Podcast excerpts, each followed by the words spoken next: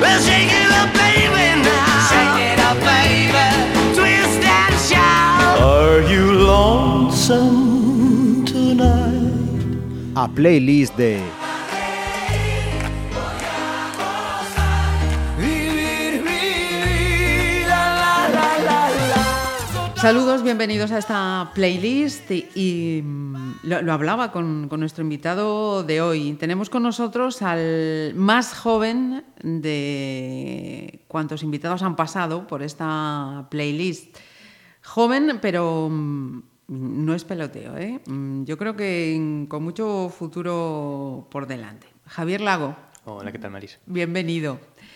Javier Lago eh, es la voz de uno de los eh, grupos eh, de los que más halagos he oído yo en los dos últimos años.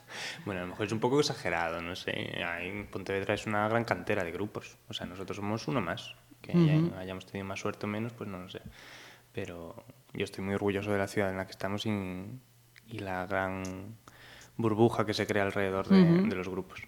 Es eh, voz y compositor de Australia. En Australia, sí. Para empezar, y antes de conocerte un poquito mejor, mm, tengo entendido mm, que no te gusta nada que te comparen con James Blunt. Bueno, es que ya desde hace varios años, desde, bueno, desde que empezó el rollo de Australia, sí que cuando empezamos a componer en inglés, sí que todo el mundo empezó a hablar de James Blunt, de, o sea, con todo el respeto del mundo. A mí pues, tiene los temas, los temas míticos que le gusta a todo el mundo. Pero no, yo en ningún momento vi parecido con James Blunt. Vamos, en, no sé, nunca lo cogí de referencia, pero oye, encantado también. Es un chico muy modesto. En su lista no ha puesto ni un solo tema de Australia, con lo cual me voy a permitir terminar esta playlist con un tema de Australia, ¿vale? Vale, como tú quieras. Javier, vamos a empezar a conocerte un poquito mejor. Eh, cuéntanos, eres eh, pontevedrés de residencia, pero creo que no de nacimiento, ¿no? Sí, bueno, yo, o sea, yo nací en Vigo. Mi familia toda es de Vigo, mi familia materna es toda de Vigo y, y mi primer añito de vida lo, lo pasé en Vigo. De hecho, no tuve mi primer cumpleaños, no se me celebró porque estaban de mudanza para venir a Pontevedra. Es un pequeño trauma, pero bueno, no pasa nada. Y, y nada, también viví en Coruña otros dos años y, y luego de vuelta en Pontevedra que ya llevamos 13. Eh, todo este ir y venir es por la profesión de tu padre, ¿no? Sí, es por la profesión de mi padre.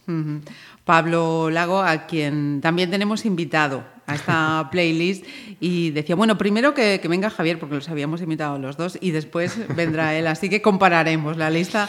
¿Qué influencia hay del padre en el hijo y del hijo en el, en el padre? Pues mira, de hecho hay un tema que es, o sea, que me lo dio él y la verdad es de estos temas que mm, escuchas, te gustan, pero que por alguna circunstancia siguen, siguen contigo durante todos estos años. Eh, es del grupo mallorquín, o sea, el, ter- el tercer, el tercer tema que vayamos a escuchar y, y a ver qué tal. Eh, nos decías además eh, de ese Vigo, Coruña, finalmente Pontevedra, eres el pequeño de un chi- una chica y un chico, ¿no? Tu Sí. hermana Andrea Sí, mi hermana es, Andrea la, es la mayor. Sí. ¿Cómo se llevaba eso de, de ser el pequeño? Pues la verdad, ahora visto en perspectiva, eh, he tenido mucha suerte. Porque, como ella dice, en vez de abrir un camino, ella me abrió una autopista. Muy bien. Porque en temas de, no sé, de soltarse más con los hijos, de dejar que salgan más, de, no sé, de más manga ancha, digamos, pues sí que yo a lo mejor he salido favorecido. Y la verdad también tuve suerte de que mm, yo entré en el colegio con tres años, que es con lo que se entra, supongo, y, y- y yo me aburría en clase porque yo ya sabía todo el abecedario, yo ya sabía casi leer, o sea, y todo esto fue gracias a mi hermana que me machacaba. O sea, hoy le doy las gracias, pero en el momento me machacaba, aún tengo las libretas llenas de dictados y tal. Y claro, yo veía ahí el abecedario en la pizarra y decía, pero si esto ya me lo sé desde hace mucho, ¿por qué a la gente no le cuesta tanto?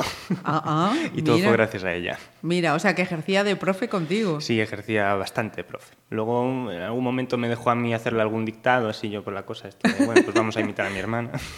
Muy bien, muy bien.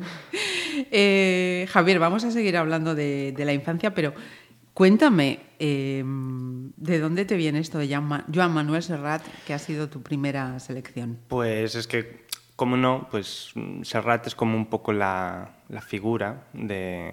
Bueno, pues mi madre es fanática y fanática de Serrat. De hecho, cuando vino a Pontevedra hace, pues no sé, hace seis años, siete, es- es- le seguimos hasta el parador ahí, le hicimos una emboscada para conseguir ¿Sí? un autógrafo, sí, muy, muy fan todo. y, y es un poco una figura que ha, pues, que ha vivido conmigo desde, desde que nací. Y este tema, aquellas pequeñas cosas, es yo lo entiendo como una especie de puente entre la generación de mi madre, que le apasiona a todos, pero a mí este tema en concreto es el que más me, me- más me, me Te llega. Sí, me llega más. Y, y de hecho es uno de mis temas favoritos por... Por todo eso que sí. lleva. Ajá. Eh, hay que ponerle nombre a esta madre. Ah, bueno, mi madre es Juani y un besito mamá. Acabamos de dejar ahí atrás hace una semanita prácticamente el Día de la Madre, así que eh, va por ella. Va por ella. Esta Serrat siempre va por ella.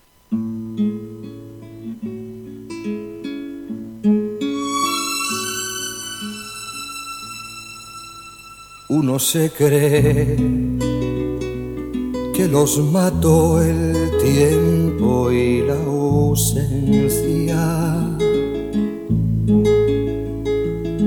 Pero su tren vendió boleto de ida y vuelta.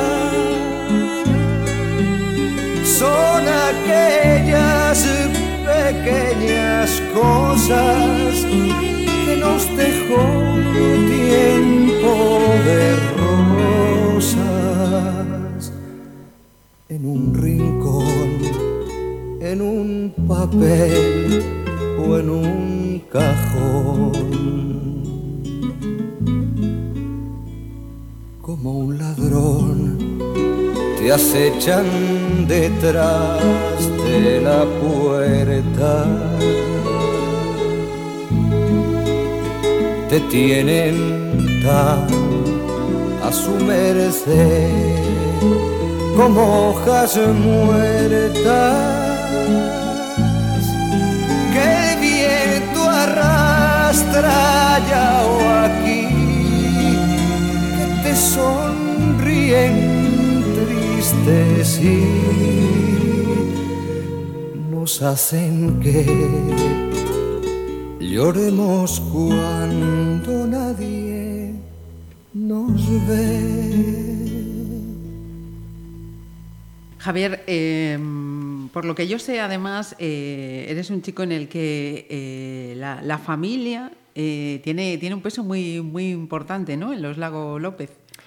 La verdad es que somos muy piña, o sea, por las dos partes, la verdad. O sea, yo con la familia de mi padre pasamos todos los veranos en Ortigueira y, y aunque a priori pueda parecer que un chaval de 16 años se aburra en el pueblo, donde mm, de mi edad no conozco a nadie, pues no sé, es como...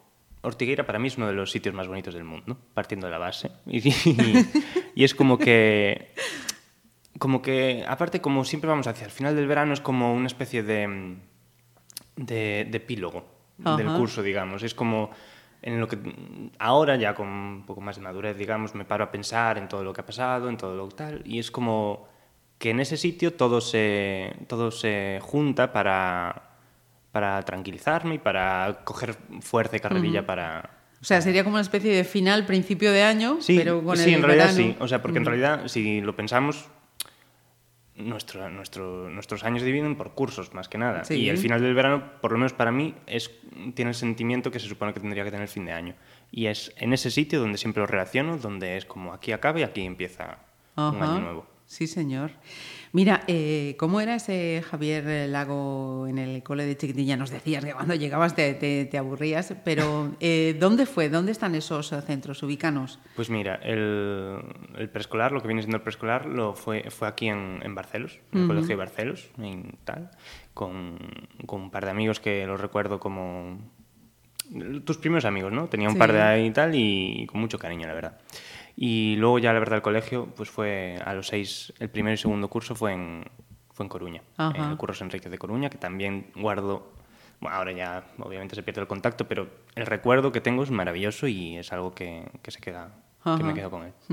Buen estudiante, tengo entendido. Bueno, a ver, uno hace lo que puede. Hago lo que puedo, tampoco, no sé, hay gente mucho mejor. Ujú. Eh, nos has contado ese preescolar aquí en Pontevedra, luego marchas a Coruña, eh, vuelves. Pues vuelvo para el tercer curso. Y la verdad sí que vuelvo al Xunqueira 2, al Colegio Xunqueira 2, y ya no me he movido de esa zona. También pasé al instituto y a la Facultad de Ciencias Sociales ahí, así que me he quedado por, por todo el campus por ahí. Y sí que es un sitio en el que he hecho más las amistades, digamos. Que... Que hoy mantienes. Sí, o sea, hoy mantengo un montón de ellas. También, bueno, entre el conservatorio también, básicamente, entre el instituto y el conservatorio es lo que más me ha, me ha formado como persona y como, bueno, como...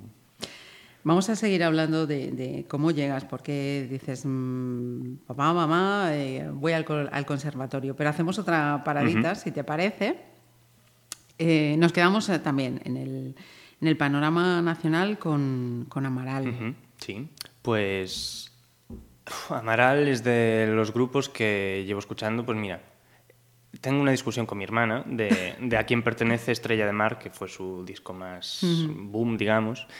Yo en el fondo sé que, sé que es suyo, pero esto no lo admitiré a nadie, no se lo diré nunca a nadie. Esta parte la borramos. Por favor, pero sé que el disco es suyo, aunque me lo, me lo, me lo he adjudicado. y, y desde entonces, pues no sé, recuerdo que vinieron a Pontevedra en el año 2008, creo que fue, sí, porque fue con este disco, Negro de Dragón Rojo, y fue uno de los conciertos más impresionantes que vi en mi vida. O sea, una calidad de sonido brutal, una voz brutal, unas guitarras brutales. O sea, para mí son de los, de los mejores grupos que hay hoy en día, con unas composiciones muy consistentes y unas letras que son para morirse. A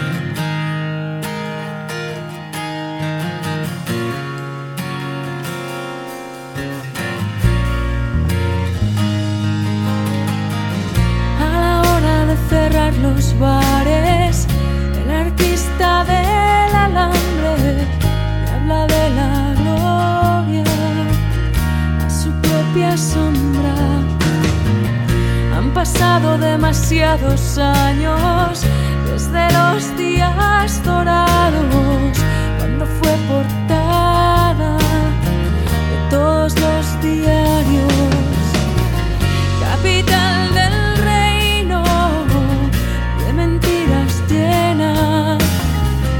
Todos eran buenos chicos y ahora quién se acuerda.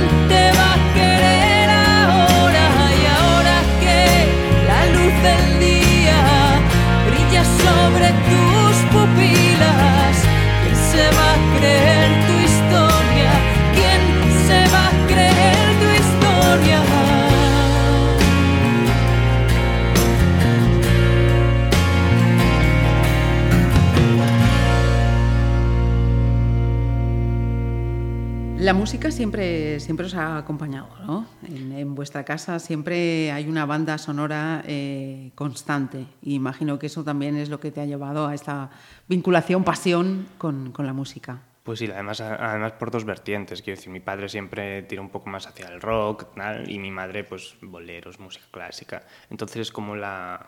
No sé, sé creo que sé aprovechar las dos partes muy bien. Y, y es que desde pequeñito la música fue, fue muy importante. La música y todo, el- todo lo que la rodea, la comida, el, el ambientillo, lo que llamamos la farándula, digamos. Sí. y, y no sé, mi madre siempre cuenta que, que yo llevo cantando desde pequeñito y que fue en un, en un bar, no recuerdo qué bar era, pero fue uno de la zona vieja de Pontevedra, que yo debía tener dos años. Dos años mm, cortitos.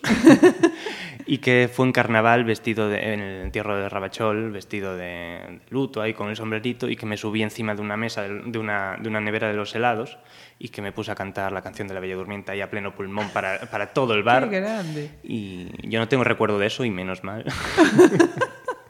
Pero ya parece que desde ahí. ¿Quién sabe si hay algún vídeo o algo que inmortalice o no? De eso espero que no, porque gracias a Dios los móviles no... y no había ninguno todavía con la camarita por No, ahí. creo que no. Te libras, te libras, Javier. ¿Y cómo es eso de, de entrar en el conservatorio? ¿Cuándo llega ese, ese momento? ¿Fue iniciativa tuya? ¿Fueron tus padres Pues- los que vieron esas capacidades del chico y dijeron adelante? Pues mira, desde pequeñito me metieron en lo típico, escuelas, y pues por una razón u otra, pues empecé con el violín. Y el violín, aparte, es un buen instrumento para desarrollar el oído, tal. Y, y cuando volvimos a Pontevedra, después de estar en Coruña, Coruña. ujú. eh, estaban construyendo, acaban de construir el conservatorio al lado de mi casa, que yo vivo por ahí cerca. Y, y yo al principio estaba un poco reticente porque lo veía como, no sé, conservatorio es una palabra muy potente, suena contundente, mm, intimida un poco, sobre todo para un chaval de 8 años. Ujú. Y bueno, al final me acabaron convenciendo porque siempre tuve relación con la música y la verdad es de esos sitios que recordaré con más cariño.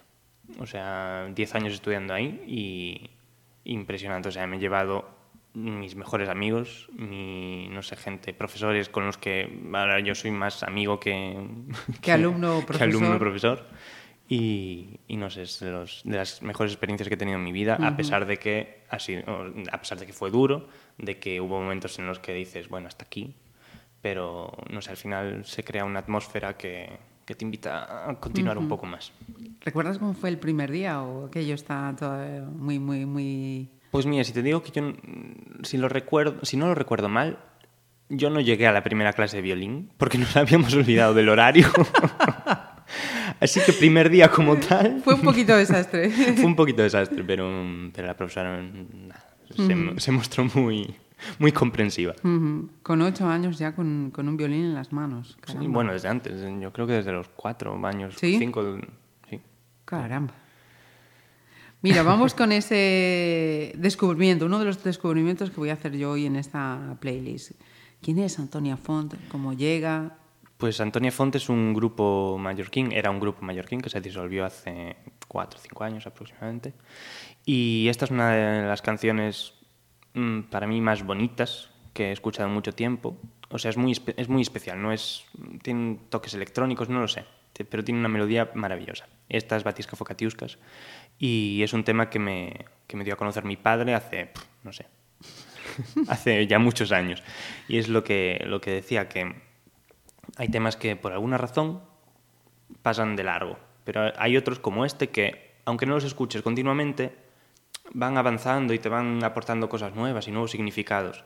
Y este fue uno de ellos, la verdad. Y aparte, no sé, lo, lo cogía un poco de representación en lo que, en lo que viene siendo mi, la influencia de mi padre, digamos, en música más, más rock, más movidita, digamos. No tan bolero, más, no tan melódica como lo que viene siendo la familia de mi madre. Ajá. Bueno, pues entonces ahora toca momento Pablo. Momento Pablo.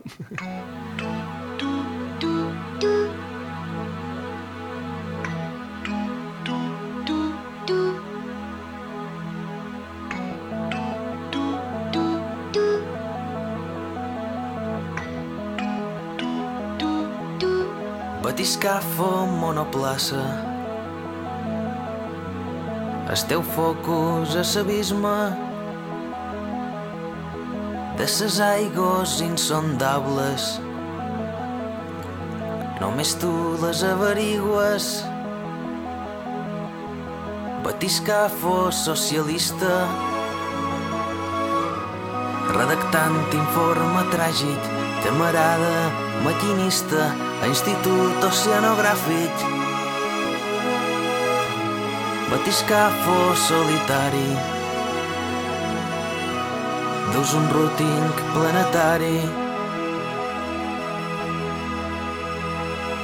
Ratxes de sol travessen blaus marins, ses algues tornen verdes i brillen ses estrelles, que ja s'ha fet de nit i el plàncton s'il·lumina i tanten ses balenes a 30.000 quilòmetres d'aquí. Ratxes de sol travessen blaus marins, ses algues tornen verdes i brillen ses estrelles, que ja s'ha fet de nit i el plàncton s'il·lumina i tanten set sirenes aproximadament per no existir.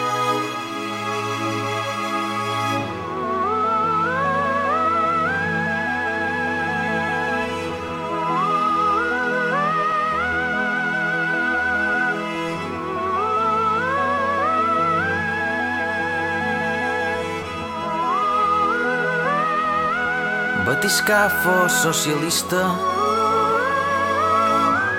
redactant informe tràgic, catedràtic i oripusques a Institut Oceanogràfic. Batiscafo catiusques, fas un atles visionari. Ratxes de sol travessen blaus marins, ses aldes tornen verdes i brillen ses estrelles que ja s'ha fet de nit i el plàncton s'il·lumina i tanten ses balenes a 30.000 quilòmetres d'aquí. Ratxes de sol travessen blaus marins, ses algues tornen verdes i brillen ses estrelles que ja s'ha fet de nit i el plàncton s'il·lumina set sirenes aproximadament per no existir.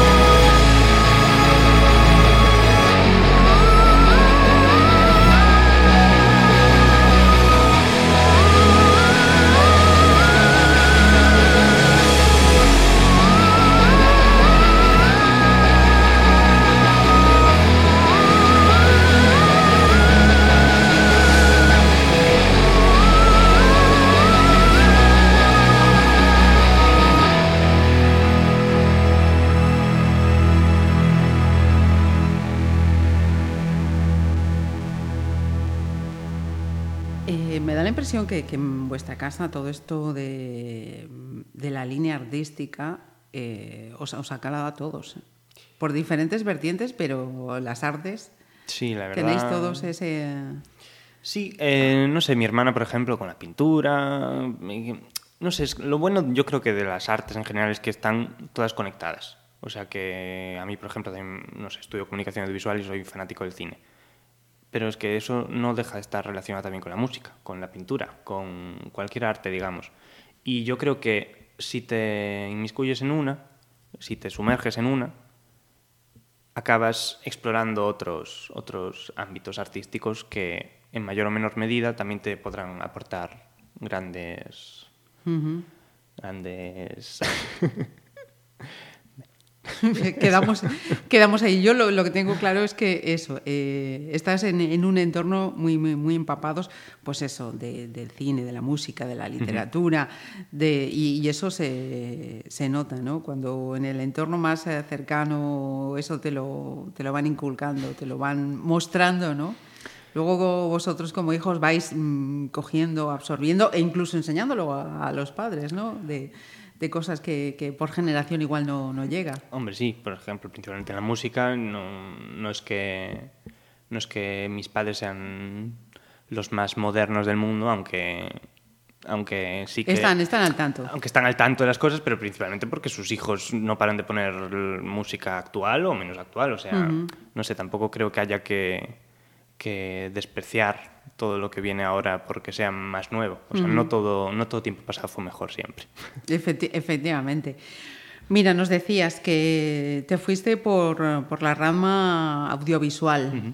Eh, seguimos en las artes, ¿eh? es que todo al final... eh, Sí, la verdad sí, o sea, no es, y no es que sea... na- mm, La verdad es que ninguno de los caminos que, que, digamos, cogí lo considero fácil del todo porque en mucha medida es, hay un punto de vista muy subjetivo de quién te juzga y quién no. Y, o sea, y para eso yo creo que hay que tener mucha iniciativa propia, mucho amor propio, digamos, porque si no te pueden hundir fácilmente. Dios mío. Hay adultos que no han hecho estas reflexiones, ¿eh? que conste. que conste. Eh, vamos con otra de tus eh, selecciones, una, una de esas voces blancas, negras, que lamentablemente pues, se une a, a los mitos ¿no? de, de las grandes estrellas que, que no pasaron de los eh, 33. 27, 27. Sí, eh, eran 27, pero me refiero en esos 30 y ¿no? Ah, sí, esas sí. generaciones de artistas que acabaron. Sí, la verdad, eh, bueno, Amy Winehouse es para mí lo mejor, o sea, de lo mejor que ha salido de, del mundo de la música actual, de las mejores voces del mundo. Y, y no sé, es que cada vez que, cada vez que la escuchas notas sufrimiento. No sé si tuviste la oportunidad de ver el documental que hicieron sobre su No. vida, pues te lo recomiendo totalmente porque es, es duro de ver, porque Ajá. ves como como una persona que cometió muchos fallos a lo largo de su vida nunca estuvo rodeada por nadie que le echase una mano. Simplemente lo único que hacían era poner zancadillas. Y incluso de, de su padre. Y eso es muy duro de ver y, y lo, lo la cruda realidad está siempre en, en sus canciones. Y en dos discos maravillosos, tres con el póstumo. Póstumo. ujú. y, y la verdad es que son composiciones que te desgarran. Y este para mí es uno de los temas más bonitos que tiene. All I can ever be to you is the darkness that we know and this regret I got accustomed to. Once was the ride when we were at our height, waiting for you in the hotel at night. I knew I had him at my match, but every moment we get snatched. I don't know why I got so attached. It's my responsibility. You don't own nothing to me but to walk away. I have no capacity. He walks away, the sun goes down. He takes the day, but I'm grown. And in your way, in this blue shade, my tears dry on their own. I don't understand. Why do I stress the man at hand? We could have never had it all. We had to hit a wall. So this is inevitable withdrawal. Even if I stop wanting you, that perspective pushes true. I'll be some next man's other woman, so I cannot play myself again. I should just be my own best friend. I fuck myself in the head with stupid man. He walks away, the sun goes down. He takes the day,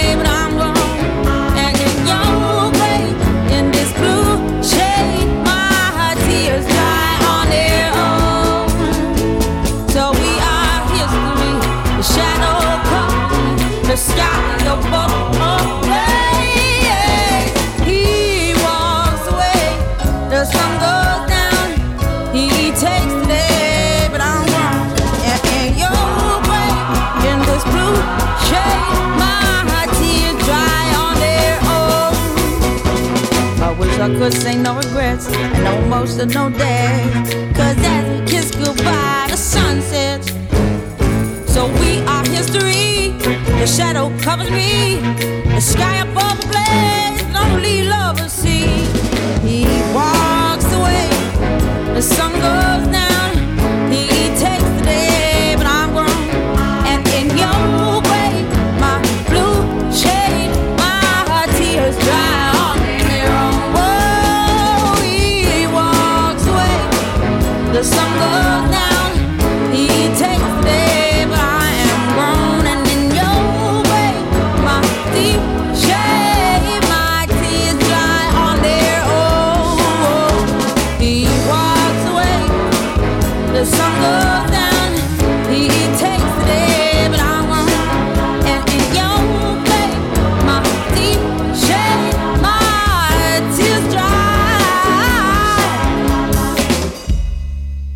Nos hablabas antes de, de ese violín ya desde tan pequeñito entre las manos. eh, ¿Cuántos instrumentos eh, dominas?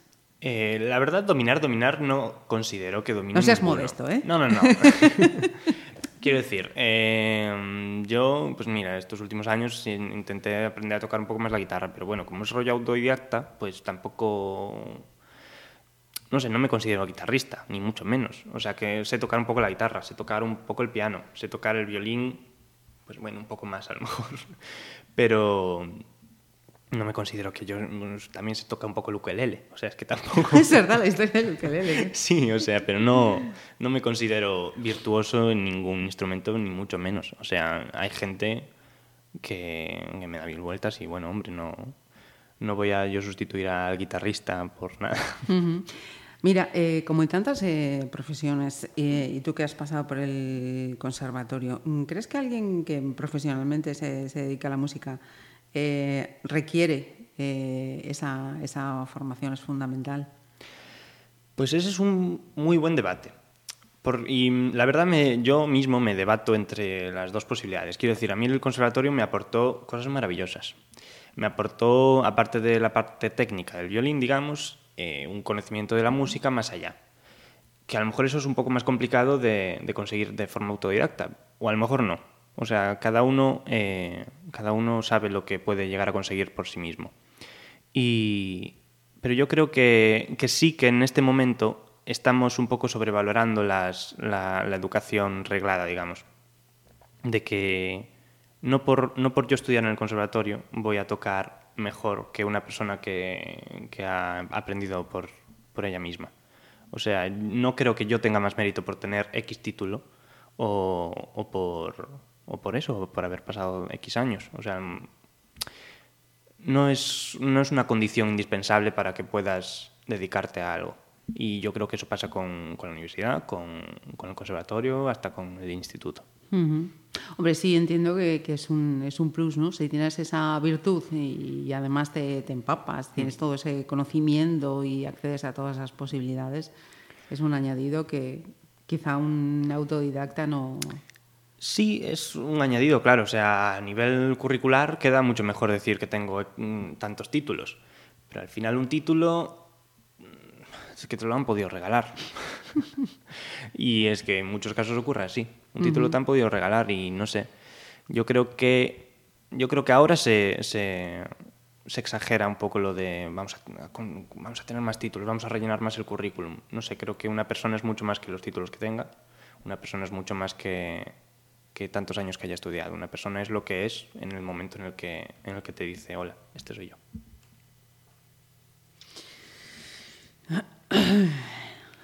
Este, estoy que vamos. Lo de la cabeza perfectamente amueblada te lo han dicho muchas veces, ¿no? Bueno, un poquito. Llevan toda la razón. De una gran voz a otra gran voz. Yo, mm, cada una en su, en su línea, ¿no? Y creo que no tiene nada que ver una con la otra, pero hay que reconocer las dos. Adele. Uf, eh, ahí ya es que te podía hacer un programa entero hablando de Adele. ¿Sí? Además tuve la suerte de verla el año pasado en directo Ah. en Ámsterdam, que fue brutal. O sea, es la pena que me queda de mi Winehouse, por ejemplo. Pero bueno, eh, es brutal. O sea, para mí es de las... mm, Aparte de, las mejores voces, que tiene unas melodías brutales. O sea, yo no sé qué hace esta mujer, que todo lo que toca se vuelve oro. Y no es que... No me parece sobrevalorada ni nada. O sea, me parece brutal que tiene unas, unas canciones que por H o por B llegan a todo el mundo, todo el mundo se puede relacionar con ellas. No es que, quiero decir, a lo mejor la complejidad eh, lírica de Amy Winehouse no la tiene Adele. Adele a lo mejor va más hacia, hacia unas letras más sencillas. Pero al final son sentimientos humanos, sentimientos mundiales que todo el mundo se relaciona. Y yo creo que es eso lo que tiene Adele, que es como, es como si tu vecina se pone a cantar y, y te llega y te dice, hola, mira, esta soy yo. Y se, y se desnuda para, para el resto del mundo. Yo creo que eso es lo bueno que tiene y por eso tiene el éxito que tiene.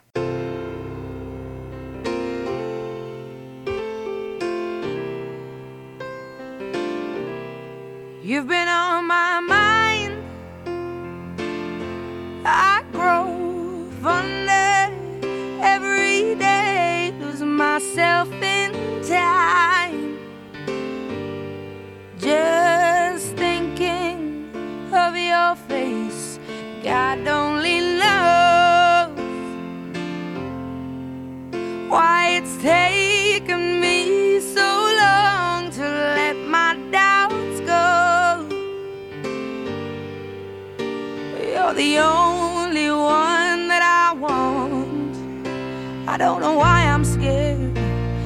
been here before. Every feeling, every word, I've imagined it all. You never know.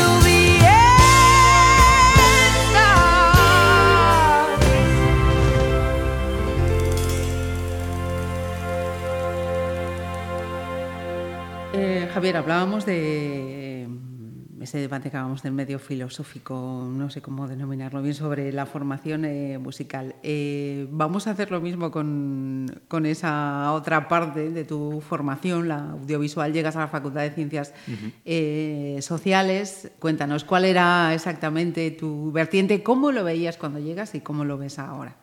Pues mira, yo cuando decidí, o sea, bueno, yo desde hace, no sé, desde los 12, 13 años fue cuando empecé a darme cuenta de que el cine era otra, otra de mis pasiones, digamos.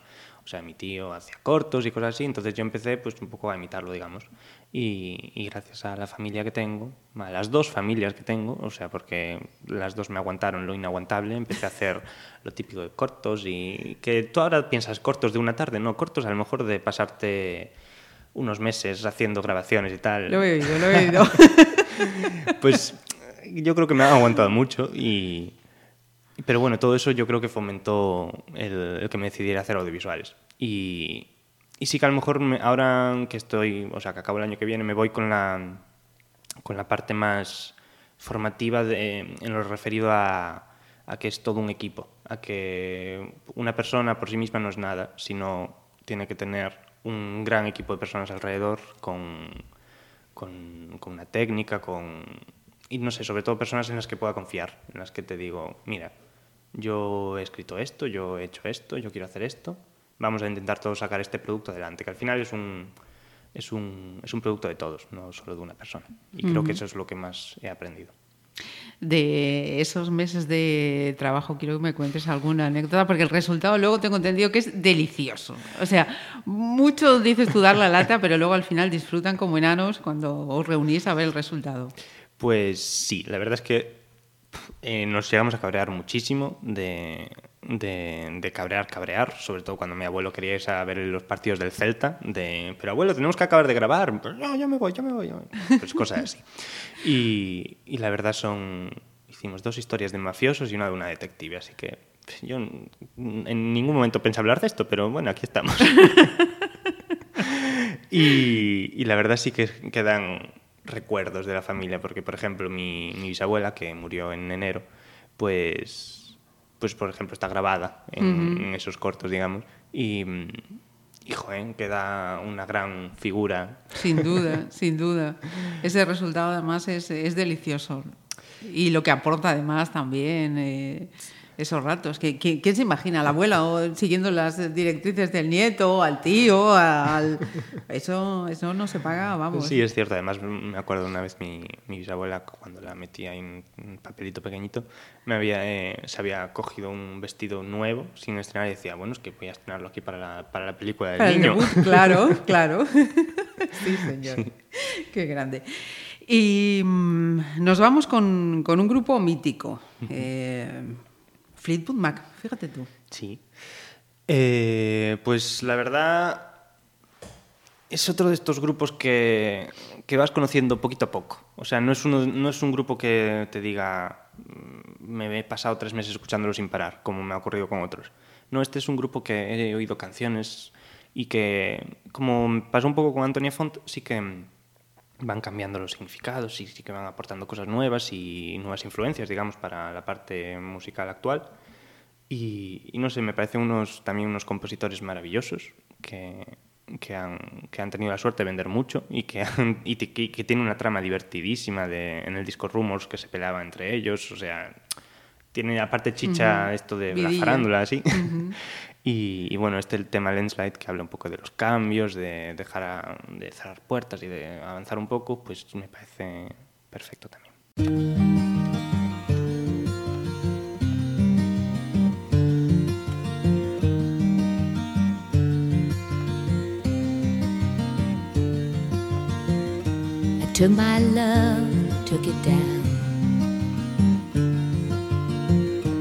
Climbed a mountain and I turned around. And I saw my reflection in snow covered hills till the landslide brought me down. Oh, mirror in the sky, what is love? Can the child within my heart rise above? Can I sail through the changing ocean tides? Can I handle the seasons of my life?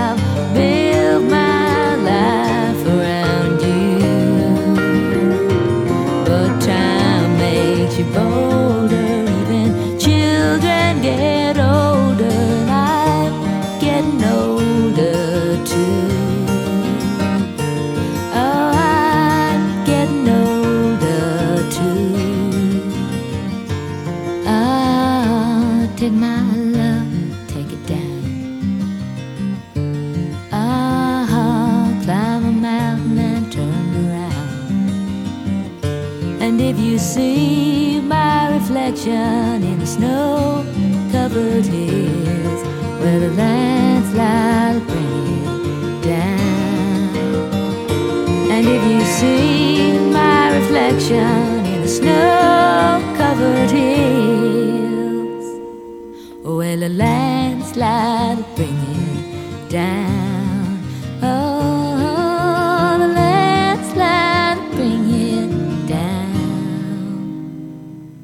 voy a pedir que nos hagas, ya que hablábamos de, cine, eh, recomendaciones. Recoméndanos a los que mm, andamos ahí un poco perdidos en el tema cine. Ahora mismo, panorama nacional y panorama internacional.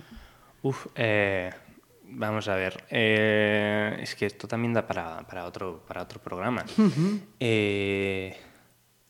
Pues, no sé si te pasa a ti que si te preguntan por una canción favorita, por una peli favorita. Depende del día en que me de- pilles, te es que diré depende. una y te diré otra. Exactamente. O sea, y yo tengo muchas rachas de obsesionarme por algo.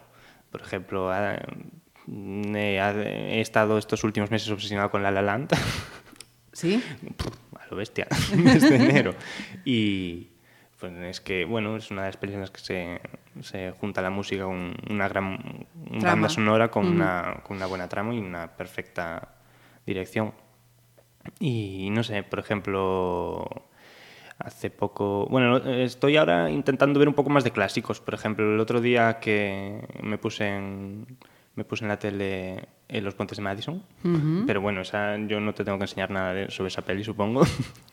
Porque mi madre siempre recuerda que en la escena en la que Meryl Streep está a punto de bajarse del coche y se debate, o sea que es magistral, o sea que son ahí, debe ser como uno o dos minutos de, de silencio con la lluvia de fondo y los gestos de ella. Es brutal, o sea, no es... Y mi madre siempre dice que se pone a llorar ahí un montón. De hecho, llegó a la es parte que final. es inevitable. Llegó a la parte final, o sea, sin ver el resto de la película y a pingar el moco. Ujú. Inevitable. Inevitable. ¿Eres de musicales, Javier? Ahora que hablabas de La La Land. Soy de musicales, desde pequeñito también. Bueno, desde Disney. Ajá. desde Disney, desde que mi hermana y yo cantamos, cantábamos y cantamos las canciones de Disney. Soy muy de musicales. Ajá. Soy de, de Los Miserables, por ejemplo. Ajá. De, cuando los conseguí ver en Madrid, de esta, de esta potencia en los coros, la potencia orquestral. O sea, eso, no sé, te, te llena por dentro. Te, es cuando notas los bajos vibrar en el, en el pecho. Pues eso, eso sí que pasa con, con la actuación en directo. Una sensibilidad tremenda. Mm, sí, es lo que suelen decir de, no sé, es la- supongo que es la parte artística, digamos, que es lo que requiere. Lo que, lo que llega, lo que llega. Mira, vamos a cambiar de disciplina porque todavía no hemos hablado de Australia. Quiero que nos cuentas cómo, cómo fue, cómo empezó todo ese periplo. Pero quiero que me cuentes, y dado que esta semana tenemos ahí un, o hemos tenido, porque esto lo estamos grabando a comienzo de semana y para cuando lo estéis escuchando ya sabremos el final de ese derby futbolístico. Yo quiero que me cuentes cómo son esos eh, encuentros, esos partidos de fútbol en casa de los Lago López. Pues la verdad, eh, bueno, los- la parte López, la parte de mi madre, son, somos todos del Celta. Bueno, partiendo de la base que yo no soy muy, muy futbolero, digamos, pero yo sí que soy testigo de todo lo que ocurre. Eh, principalmente es mi, mi abuelo. Mi abuelo, el, el, digamos, el, el jefe del clan del Celta. y, y bueno, mi padre, mi padre como es más de la zona de Coruña, pues tiende un poco más al Depor, pero como él dice, eh, lleva tantos años en Vigo que, que no, que no puede Que no puede escapar que no puede escapar del, amor por el Celta. Y esto es algo que espero que esto no lo escuche mi abuelo, porque no sé si llegó a enterar algún día de que cuando nosotros estuvimos en, en Coruña llegamos a ondear la bandera del Depor. Así que no es tanto odio, o sea, podemos llegar a, a- a- a querer los dos grupos. O sea, que el antagonismo eh, no está tan, tan separado, ¿no? No, no, al fin y al cabo son, son dos grupos gallegos, joder, hay que, yo creo que hay que... Hay que tirar, hay que tirar tierra. Vamos a barrer para casa. Sí, señor. Eh, Javier, eh, ahora, bueno, casi vamos a hacer una otra pausita y, y te pregunto por, por Australia. Otro de. No, otro de los descubrimientos no, todavía me queda. Eh, cuéntame, aquí nos vamos todavía más, más atrás, ¿no? Carol King y, James Taylor. Pues sí, esta es una canción que compuso Carol King eh, y que luego con su amigo James Taylor pues versionaron en este disco, que es uno de mis discos favoritos, que es un disco en directo, el Disfraz de Troubadour, que, que es que ponen los dos sus mejores canciones las, en formato acústico, en un pequeño teatro. Es brutal la, la sencillez de las, de las canciones, como una melodía pequeñita con un pequeño piano, una pequeña guitarra, llega a tanta gente. Y bueno, yo eh, más que nada es que creo que un- una canción es lo que, lo que, lo que mueve. O sea, una canción es lo que te puede llegar a, a cambiar, a hacer que reflexiones más, digamos. Y, y esta es una de las mejores canciones del mundo. O sea, me da igual lo típica que sea. You've Got a Friend es un tema que, que ojalá escuches más gente para, mm, para sentirse acompañado, para sentir la responsabilidad de cuidar de otra persona, para, no sé, para que se una más mm, las personas, que yo creo que es lo que hace falta.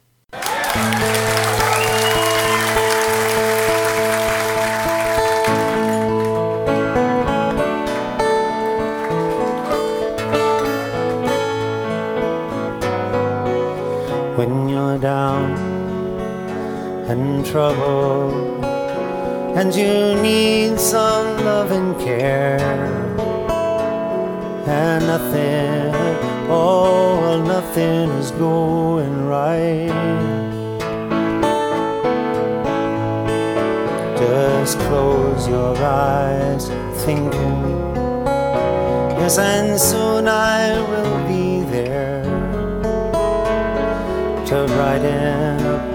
yeah, even your darkest night.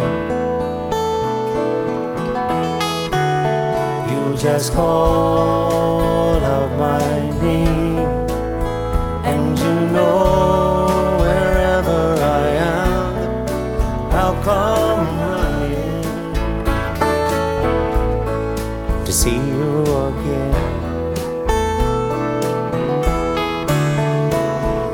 It's winter, spring, summer, or fall. Really, all you gotta do is call. And I will be there, yeah, yes, I'll be there. You got a friend.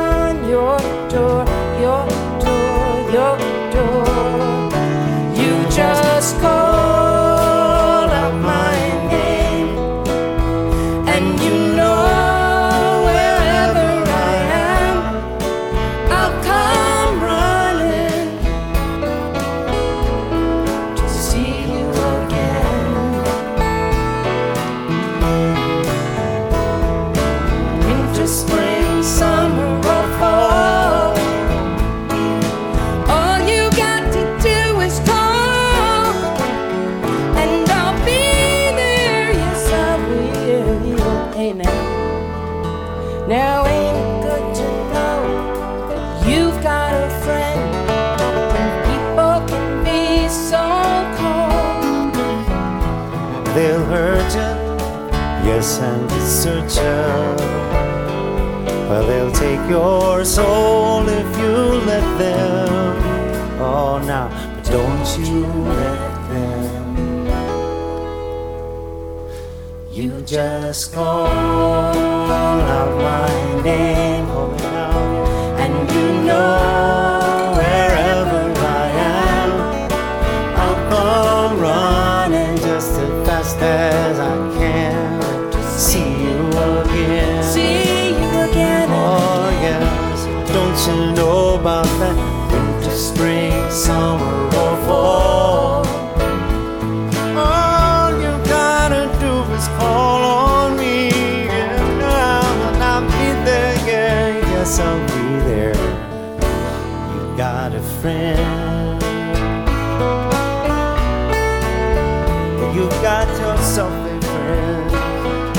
It good to know that you've got a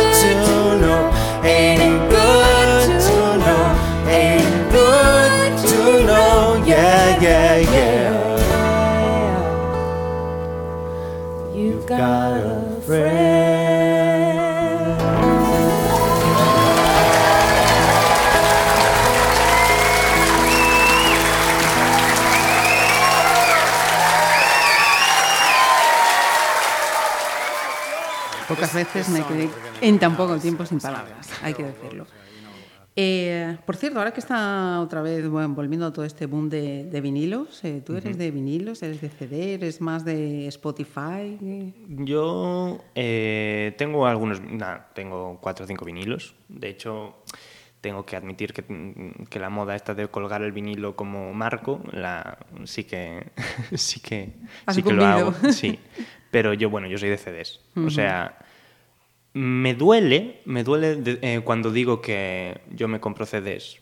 Cuando te digo que a lo mejor, no sé, eh, que me compro uno o dos CDs al mes, que me parecen pocos, ojalá pudiera comprarme más, la gente me mira raro, en plan, pero tú tienes un aparato de los CDs de estos. O sea, no sé, no- estamos hablando de CDs, no de, no de, no sé, no de una, es que ni cintas, o sea, sí, sí. y no sé, tengo una colección de CDs de, bueno, no sé, 80 y algo, que me parecen pocos, o sea, pero yo creo que esto es mi punto de vista, porque cuando, ya te digo, ya lo hablo con el resto de la gente, es como, bueno, pues con tus 3, 4 CDs eres feliz, bueno, pues yo no.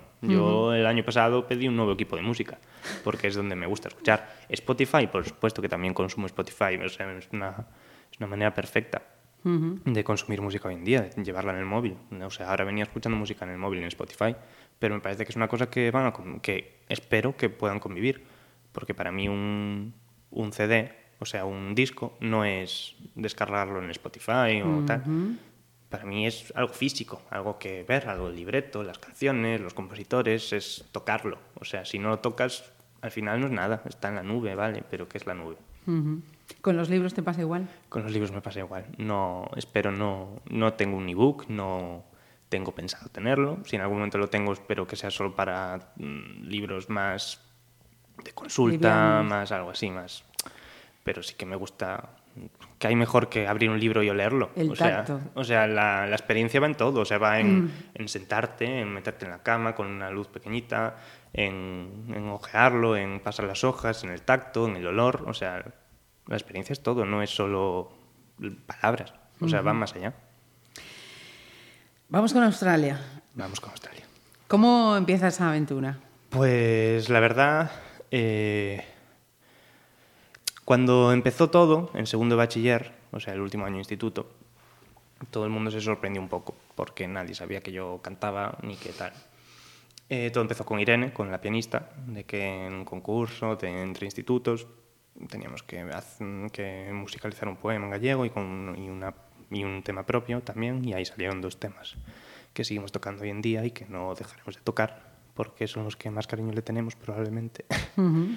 y, y todo el mundo se, se sorprendió un poco. O sea,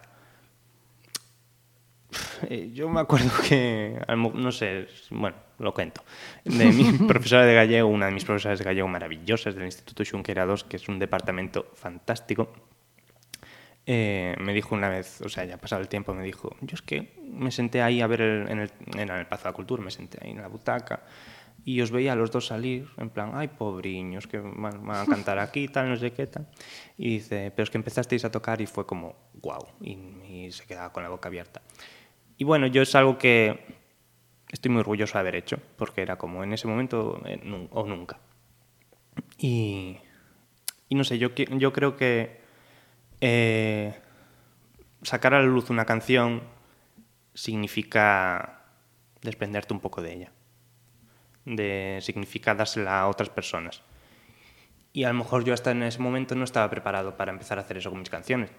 Pero en ese momento sentí que sí que, que podía llegar a, a mostrar mis canciones a otras personas y lo hice. Ni antes ni después, cuando lo sentí que era necesario. Eso era un tema de Celso Emilio Ferreira, esa Era primera versión. Eu en ti, sí, el poema, maravilloso. Y luego era Pesa de lo Verán, que es Lo que más alegrías nos ha traído desde entonces. Vamos a hacer una pausa porque esto es solo el comienzo de, de Australia. Eh, Journey. Pues es un grupo de rock americano muy típico. De hecho, este es uno de los temas que más ha vendido en la historia de iTunes. y Don't Stop Believing es, es- no sé, es, o sea, más que es una especie de himno, digamos, ¿no? O sea, no es, no, no creo que se, que, que represente nada, nada para mí en concreto, sino como un himno, como, joder, no dejes de creer. Y y sí que creo que es necesario no dejar de creer. O sea, mm, los sueños creo que es la, el motor de la vida. Y que nunca hay que dejar de tener sueños. O sea, las metas, cuanto más lejos queden, mejor. Porque si no, te quedas sin propulsión. Y yo creo que, que este tema transmite eso, esa fuerza. O sea, empieza con un piano, tan, tan, tan, tan. O sea, es, es muy, muy rítmico, muy de estos de que vas en el coche cantándolo, es, es para gritar. De esto de no dejes de creer nunca y, y de esto de fuerza.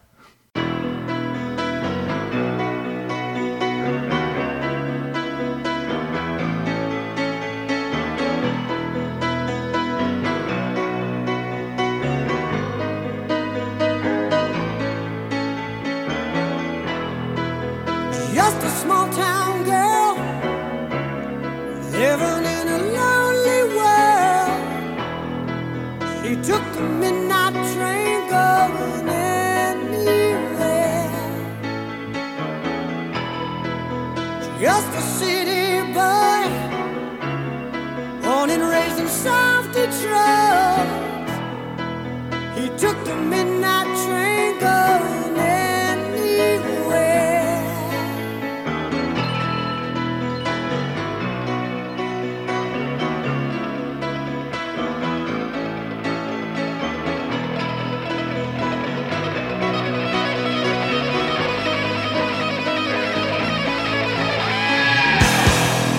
A singer in a smoky room. The smell of wine and cheap perfume. For a smile, they can share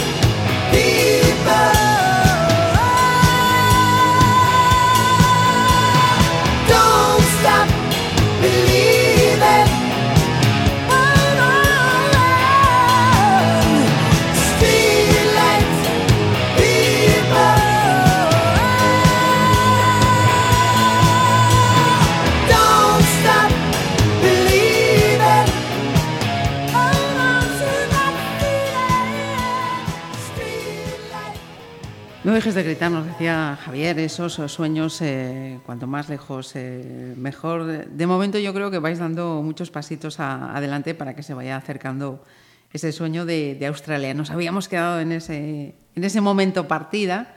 Después, ¿qué vino? Pues después vino juntarnos con David y con Nerea. Ujú. Ese verano mismo, o sea, ahora veo los vídeos y es un poco ridículo. pero, pero, pero en ese momento parecía lo más importante del mundo. De. uf, No sé, de eso. En ese momento fue como. Qué guay, estamos aquí tocando una plaza para gente que viene a vernos. O sea, esto. Y una señora que nos dijo, ¿pero qué canta en australiano? Eso fue en Redondela, ¿no? Eso fue en Redondela, sí, en nuestro primer concierto en el May Show. Ujú.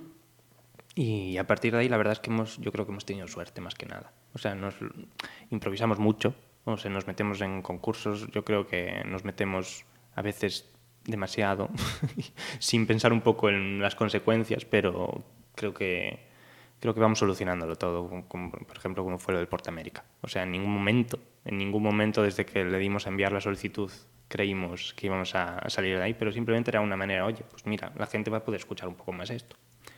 Y, y ahí fue. O sea, y claro, ya me dices un mes antes que, vas, que, que íbamos a estar tocando en, en el Portamérica y te digo, pues no, oye, pues no. Pero ahí estuvisteis. Pero ahí estuvimos. Y en el momento en el que vi la noticia, o sea, fue un 23 de junio, sí, fue un 23 de junio, mm, eh, me quedé sin habla. O sea, fue como, leí ahí, Dallas Gracias y Australia. Y fue como, wow. O sea, es de verdad. Sí, sí, me está pasando. Es, sí, o sea, es de esto de... es- se, habrá, se habrá cometido un error, o sea, se han equivocado, o sea, está todo bien. No sé, aún, aún a veces no me lo creo. Estaba, estaba. Y de aquella, pues mm, llevabais ya desde noviembre del año anterior, 2015, ya con ese EP Sí. en las manos, el. Parade. Sí, eh, sí, la verdad es... O sea, es algo que sí que, bueno, ha evolucionado mucho. O sea, a partir de ahora, desde ese momento las canciones pues siguen evolucionando. Para nosotros no es algo que se pare. O sea, siempre intentamos moverlas un poco, o, no sé, cambiarlas. y, pero sí que, sí que fue una alegría poder presentarlo durante todo ese verano en de distintas formas. De formato, pues conseguimos tocar en, en, en la sala Son de Cangas con un piano de cola, que fue un concierto muy bonito porque fue, aparte fue el último y no sé, había mucha gente y fue muy emotivo. Y con el piano de cola que siempre da un cuerpo Un a las canciones sí. que no, que no se consigue fácilmente. Eh, mira, ¿tú recuerdas, eh, si es que da tiempo a pensar, o uno está inmerso en lo que canta, en lo que toca, ¿cómo era ese momento sobre el escenario en el Por América? ¿Cómo lo recuerdas? Pues la verdad, yo tengo un problema que es que me pongo un poco nervioso. nervioso porque son momentos en los que no hace... eh, la verdad, me, creo que es los momentos en los que más borde me pongo. Cuando estoy a Me cuesta creerlo, ¿eh, Javier? No, o sea, no soy una persona borde, considero que no contesto mal en el día a día, pero es que en esos momentos sí que es como necesito mi espacio para concentrarme yo y, y mirar hacia lo que vamos a hacer en ese momento. Cada uno, yo, yo creo que estamos, estamos preparándonos para hacer eso. Y, y sí que lo recuerdo un poco rápido todo. Eh, a lo mejor me falta un poco de, de pararme, de plantar los pies en el suelo y decir, vamos a aquí, vamos a salir, que aunque eran a las 7 de la tarde y que había, no sé, 60 personas, o sea, era algo que para nosotros fue muy importante. Importante, sí. lógicamente. Y, y eso, lo recuerdo muy rápido todo. O sea, lo recuerdo correr en el escenario, llegar, escuchar la intro tal y, y, y llegar. Y, y no lo recuerdo tan nervioso como, como creí que iba a, que iba a ser. Por- porque ya te digo, porque estaba la adrenalina y, no, no dio tiempo a pararme a pensar en lo nervioso que ¿Qué estaba. viviendo? Eh, he visto que decías que te sientes más cómodo componiendo en inglés. Eh, melódicamente sí. No, o sea, he intentado, sobre todo este último año, hacer cosas en castellano, pero bueno, como te digo, son cosas que aún no estoy preparado para soltar. Eh, melódicamente me siento más cómodo en, inglés. Debe ser porque el 80-70% de música que escucho es, es anglosajona. Pero es eso, melódicamente sí que me siento más capaz de hacer melodías un poco más más al estilo que, que- que me gusta para, para Australia, digamos, en inglés. Y a lo mejor sí que es sacrificar un poco la letra, no lo, tengo- no lo sé, no, tampoco, o sea, las letras que hacemos, pues oye, son lo que son, o sea, no, no somos nadie, no somos nadie. y, pero bueno, yo creo que son letras que, que expresan, pues no sé, en ese momento lo que estaba sintiendo o lo que tal, y, y que van ahí, o sea, son muy humildes. Y muy buenas.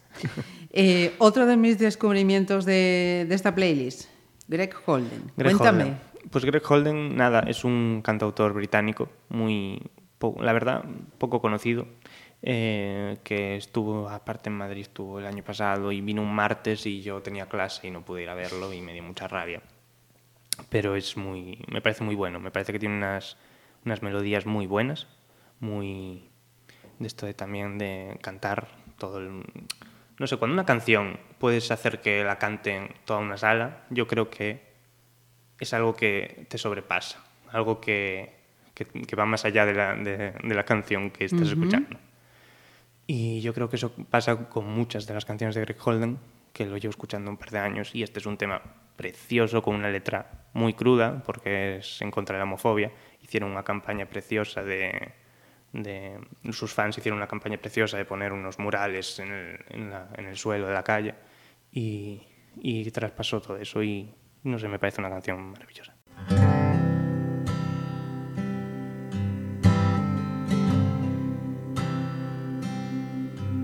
When I my daddy told me I would never, never amount to nothing special. He'd come at me from every angle. He'd say, You're the last thing I wanted, the last thing I need. How am I gonna answer when my friends tell me my son? was kissing boys in the street. My son was kissing boys in the street. He tried to change me, say I'm embarrassing my country. How could I do this to my family? Do I want to grow up being lonely? He'd say, We have worked for our money, we've put you in school. Is this how you repay us? Do you think this is cool, my son? Stop kissing boys in the street. My son, stop kissing boys in the street.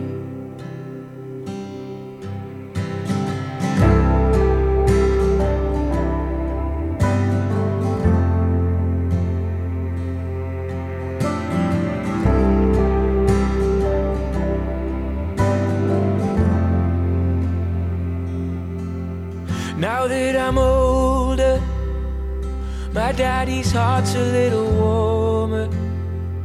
But he still won't hug me like my brother. And he still won't kiss me like my mother. He'd say, You were part of this family, I made you myself. But the way that you act isn't good for your health, my son. Stop kissing boys in the street. My son, stop kissing boys in the street.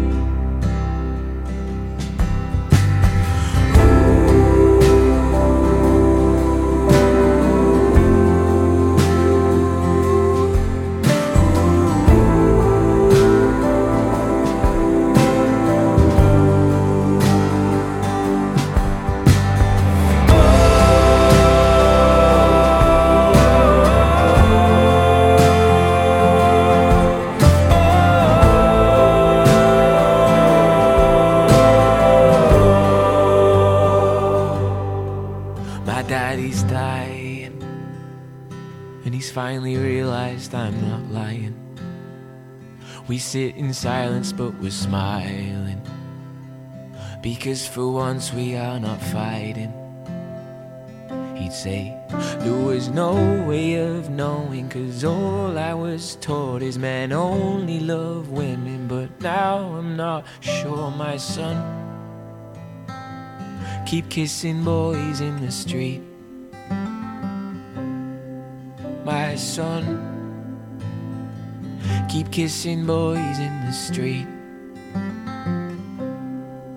When I'm gone, keep kissing boys in the street.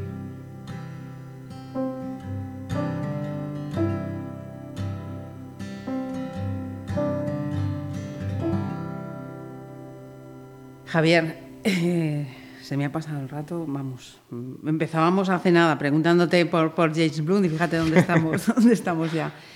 ¿Hacia dónde va a ir eh, Australia? Porque sé eso, que cada uno tenéis eh, vuestros eh, compromisos, vuestra mm, preparación profesional hacia, hacia la vida, hacia una trayectoria profesional, pero en este momento, en lo más inmediato, ¿hacia dónde va a ir Australia y, y hacia dónde te gustaría que fuese este, este proyecto? Pues mira, como tú dices, encontrar el equilibrio entre lo que es un sueño y lo que es la realidad es muy difícil.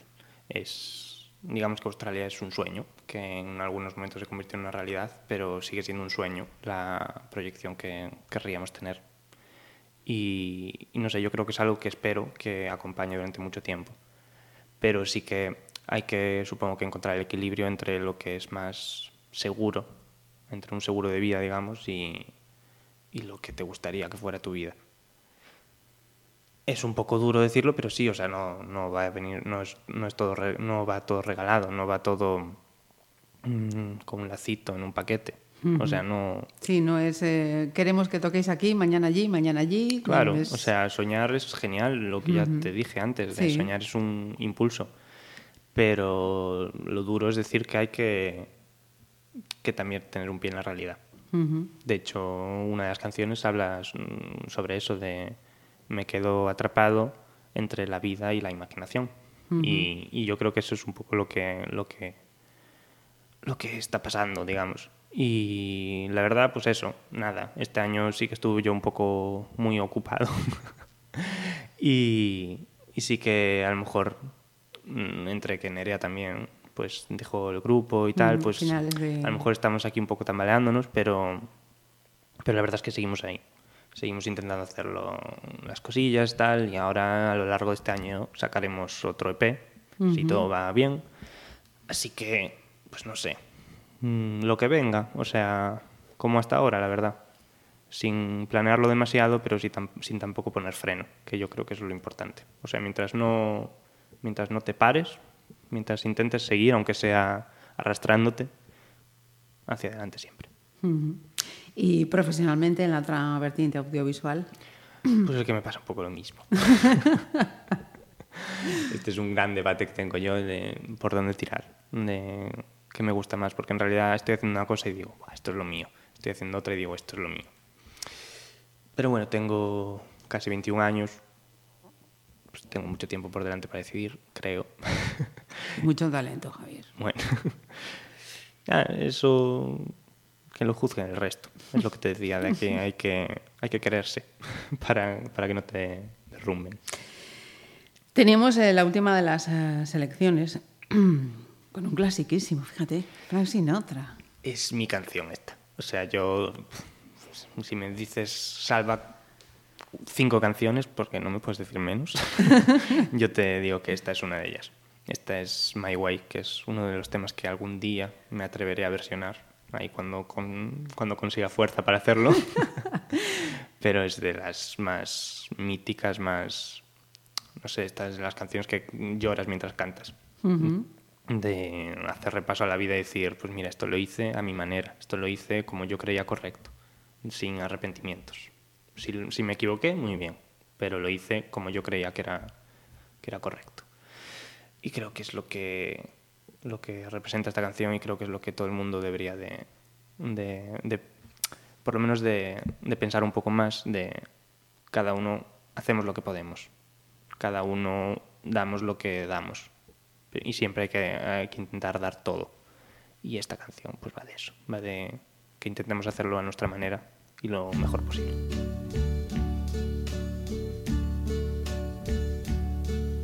And uh, now the end is near, and so I face the final curtain. My friend, I'll say it clear, I'll state my case, of which I'm certain. I've lived a life that's full. I traveled each and every highway and more, much more than this. I did it my way. Regrets, I've had a few, but then again, too few to mention. I did what I had to do, and saw it through without exemption. I planned each charted course, each careful step along the byway, and more, much more than this, I did it my way. Yes, there were times I'm sure you knew when I bit off more than I could chew. But through it all, when there was doubt, I ate it up and spit it out. I faced it all and I stood tall and did it my way.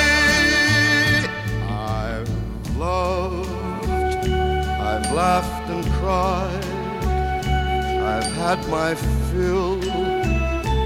my share of losing, and now as tears subside, I find it all so amusing to think I did all that, and may I say, not in a shy way. Oh no, oh no, not me. I did it my way.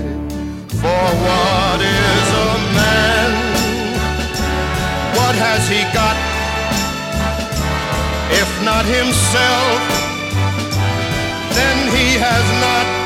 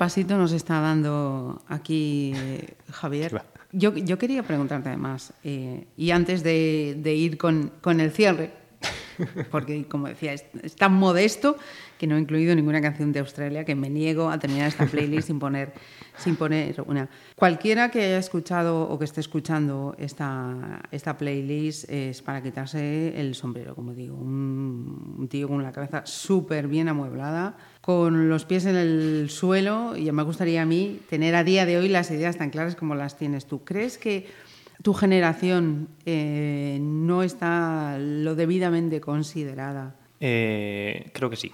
Creo que, que hay que dar un voto de confianza a mi generación. Creo que la representación que se hace de los jóvenes hoy en día no es... O sea, obviamente hay de todo, como en todas partes, pero yo creo que la gran mayoría es gente que, que tiene ganas de hacer cosas, que es gente que, que tiene sueños, que tiene impulsos, que tiene motivaciones, gente con mucho potencial. Y yo creo que sí que, que por la edad, que por, que por la corta edad que tenemos, que por haber nacido en los 90 largos, que, que te consideran menos. Y creo que es, que es completamente falso. Creo que, creo que todos tenemos mucho potencial, pero bueno, eso lo creo más que nada de las personas en general. La verdad soy, eso sí te lo puedo decir, soy muy optimista.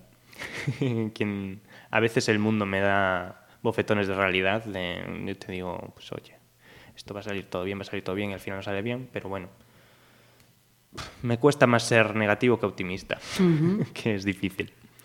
Pero, pero sí que creo que, Que sois una generación que no se valora todo lo que debiera. que no se valora todo lo que debiera y que, el- y que, la, y que la realidad que nos quieren, que quieren representar no es, no, es, no, es, no es total, que es, muchas veces es un pequeño grupo, un pequeño, un pequeño número de personas. Por ejemplo, hay un, hay un chaval que se dedica a hacer vídeos haciendo preguntas a, a adolescentes y que siempre coge a los mismos adolescentes, que siempre coge a gente que, por lo que sea, no, no, no sabe ni de política o de lo que sea, y esa es la representación que quiere hacer de la, de la juventud. Pues creo que no. Creo que estamos muy preparados, que nos estamos preparando mucho para, para el futuro. Y creo que un voto de confianza es lo mínimo ante, ante las personas que van a pagar tu pensión, básicamente. Y esto no es un anuncio de Campo Frío, ¿eh? no, no, no es un anuncio de campo frío. Javier, eh, ¿con qué tema de Australia nos quedamos? Jo.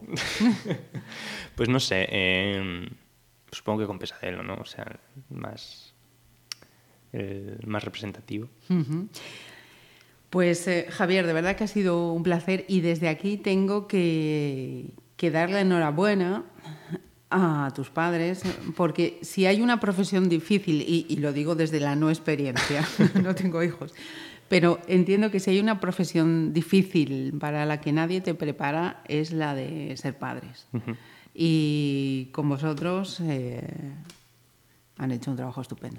Están haciendo un trabajo estupendo. Pues sí, yo creo que sí también. Creo que... Porque al final los hijos también son el resultado de- del trabajo Sí. que hacen los padres. Y yo creo que nuestros padres siempre nos han apoyado en todo. Y eso es lo principal. A lo mejor sí que mantita demasiado, pero, pero ¿qué les vas a pedir, hombre? Claro que, claro que sobreproteger es algo que, que suelen hacer. Y, y sí que el amor, amor de los padres, eso nunca, nunca puede faltar.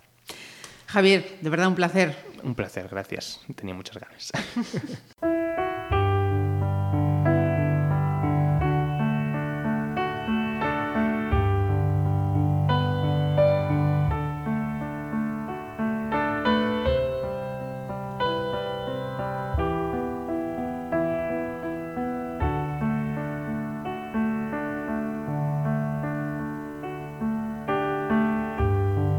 hai cancións de verce para dormir.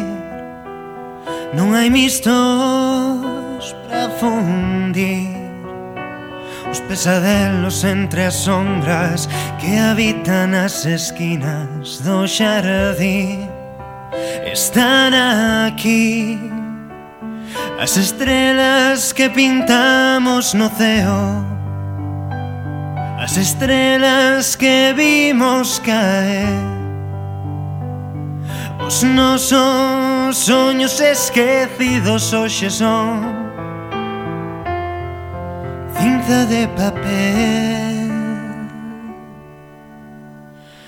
Teño medo de que rompa o mundo De que un segundo pase tan a presa E que ninguén o evite De que nada cure xa medo, do medo saco de que me leve cara a outro lado De non poder sosterme en pé, de non saber como acabarei. Non me podo ver en pé. A tormenta xa ven. Entre as mantas ficarei. Que máis das Aquí estuve As estrelas que pintamos no ceo. As estrelas que vimos caer. Os nosos soños esquecidos hoxe son Cinza de papel. Teño medo de que rompa o mundo De que un segundo pase tan a presa E que ninguén o evite De que nada cure xa. Teño medo, o medo saco De que me leve cara a outro lado De non poder sosterme en pé De non saber como acabaré. E cando saia o cuco, cando dean as dez Agarrarei na cama cun café a que amañeza. A que pase esta noite tan eterna.